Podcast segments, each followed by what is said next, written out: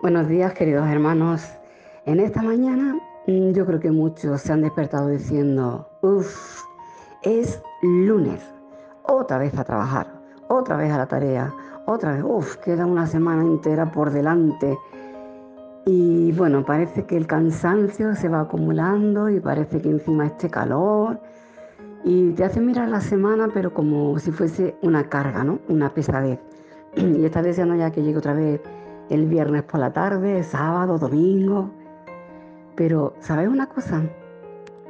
Creo que deberíamos dar gracias a Dios por lo que tenemos. Más que quejarnos, ser agradecidos. Dice en Hebreos 12, 28. Así que, recibiendo nosotros un reino inconmovible, tengamos gratitud. Y es que realmente muchas veces olvidamos lo que tenemos, olvidamos lo que hemos recibido, olvidamos lo que Dios ha hecho por nosotros. ¿Cuántas veces con las tareas diarias, con las cosas de la vida, nos olvidamos de lo que Jesús hizo por nosotros? Que dio su vida, que derramó su sangre, que sufrió lo indecible. Empezando ya porque dejó todo, todo lo que era, todo lo que tenía, para venir a hacerse como uno de nosotros, para poder salvarnos. Y se nos olvida tantas veces su obra en la cruz, su obra aquí en la tierra, pero sobre todo su victoria sobre el pecado, sobre la muerte y su victoria sobre el mismísimo diablo. Y que además nos ha dado la salvación, la vida eterna y que nos ha dado, nos ha ofrecido ser parte de un reino inconmovible.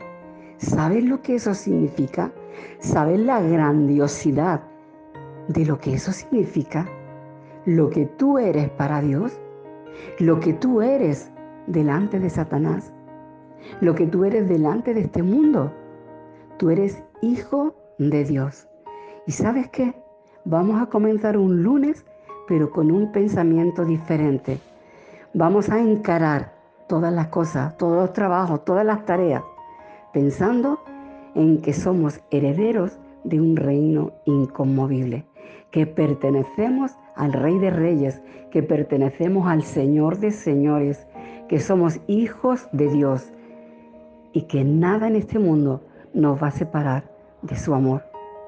Y que lo tenemos todo cuando lo tenemos a Él. Y que si estamos cansados, Él va a renovar nuestras fuerzas, nos va a dar todo, todo lo que nosotros necesitemos.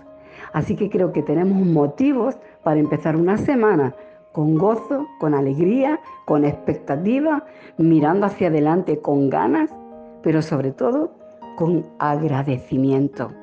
Ten gratitud por lo que eres, por lo que Dios tiene preparado para ti, pero sobre todo por lo que Él ya hizo por ti, que es lo que ha hecho posible que hoy pueda ser su hijo y estés donde estás hoy. Así que dale gracias. Que Dios te bendiga y que tengas una buena semana.